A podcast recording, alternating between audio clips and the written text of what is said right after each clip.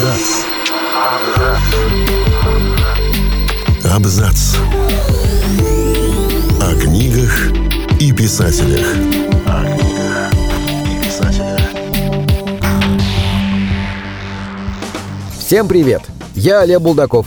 И сегодня я расскажу вам о том, как шведские ханжества и лицемерие родили Пеппи Длинный Чулок. Пеппи Длинный Чулок – самая веселая и озорная героиня детской литературы. Но мало кто знает, что появилась она из одиночества и печального семейного опыта своего автора – Астрид Лингрен.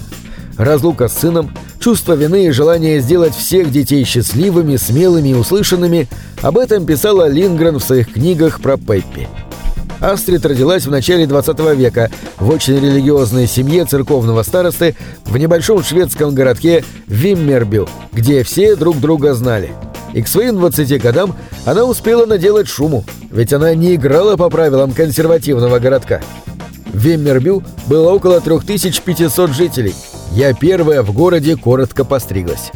Это был бунт 15-летней девушки – в это же время она начала работать журналистской практиканткой в Виммербиу Тиденинг. Смелая и остроумная, она удивила знакомых походом к озеру на 300 километров в компании пятерых женщин и совершенно без мужчин. Об этом походе Астрид Эриксон, позже Лингрен, написала фильетон в трех частях «Бродяги». Было важно привлечь внимание к девушкам, которые способны выжить в долгом походе и без какой-либо мужской помощи.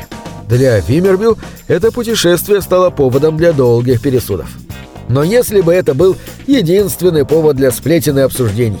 В 18 лет Астрид забеременела от собственного начальника. 50-летний Ранхольд Блумберг годился Астрид в отцы и был кормильцем семерых детей, многие из которых были ровесниками новой возлюбленной Блумберга. Формально он не был разведен, но уже не жил со своей женой. Та, в свою очередь, не собиралась так просто оставить влиятельного, богатого и заметного владельца газеты, и все никак не давала развод. В сентябре 1926 года Астрид на седьмом месяце беременности пришлось бежать в Стокгольм. Она не хотела позора своей семье и неприятностей Блумбергу.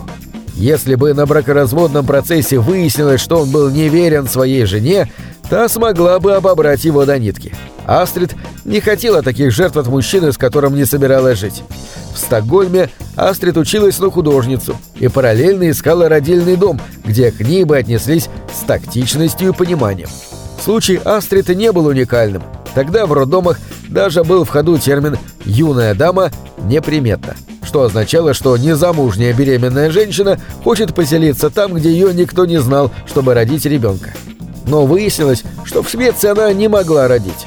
После родов в отдел регистрации населения неизбежно попала бы копия свидетельства о рождении ребенка с указанием его фамилии – Блумберг. Этого Астрид не хотела. К счастью, консультационное бюро для родителей, которое помогало многим попавшим в беду девушкам, подсказало, что можно родить в Королевском госпитале в Копенгагене. Здесь можно было родить под присмотром врачей в безопасных условиях и без огласки, не сообщая ни имени отца, ни даже своего. Роды регистрировали в картотеке госпиталя, где каждой тайной матери присваивался номер. Так и появился на свет сын Астрид.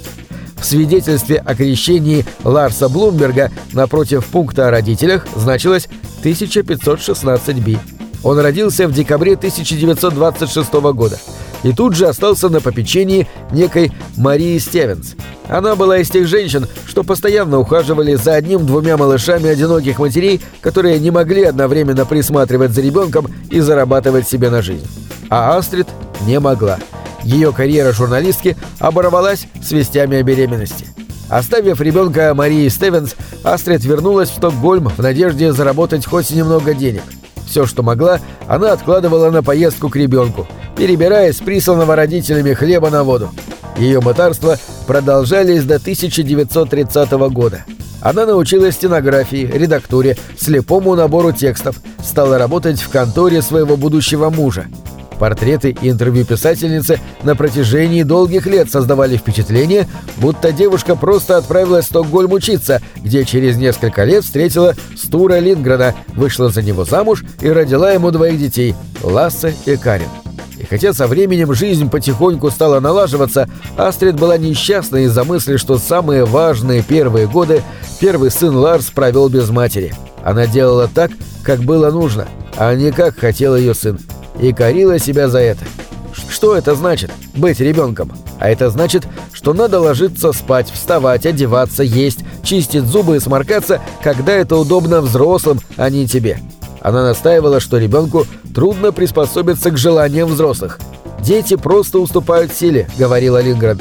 Она мечтала, чтобы дети были счастливы, чтобы их слушали, любили. И главное, одновременно ценили их молодость и уважали их мнение, говорили с ними на одном языке. А разлука с сыном только усилила желание погрузиться в детскую тему, понять детей, говорить с ними не свысока, а на равных. Так и появились часто одинокие, но милые персонажи – Мио, Расмус Бродяга, Пеппи Длинный Чулок. Пеппи Длинный Чулок на самом деле одинока и независима. Детям она нравится, потому что может делать все, что они хотели бы, но не станут из страха перед взрослыми. Лингрен, конечно, смеялась, услышав отзывы, что благодаря Пеппи у детей появляется возможность найти социально приемлемый отвод для агрессии против родителей, которая есть в каждом ребенке, а у проблемных детей часто выражается в трудностях адаптации или отклонениях в поведении. Ну, что скажете? Я, когда писала Пеппи, и понятия не имела, что служу делу ментальной гигиены, отвечала Лингрен. Но как иначе объяснить успех ее книг? На одних продажах истории про Пеппи умирающее издательство, которое от отчаяния приняло рукопись молодой писательницы, вылезло из ямы и озолотилось. Сразу после выхода книги в Рождество 1945 года 21 тысяча экземпляров книги о Пеппи разошлась всего за две недели. Затем пошли постановки, радиоспектакли, фильмы, новые тиражи книг. Персонаж стал культовым. Что это было? Может быть, послевоенные годы людям хотелось веселых историй о всемогущих детях. А может, Пеппи Длинный Чулок была воплощением давно назревшего желания изменить консервативные порядки Швеции с их диктатом хорошего тона и лицемерия. На этом все. Читайте хорошие книги.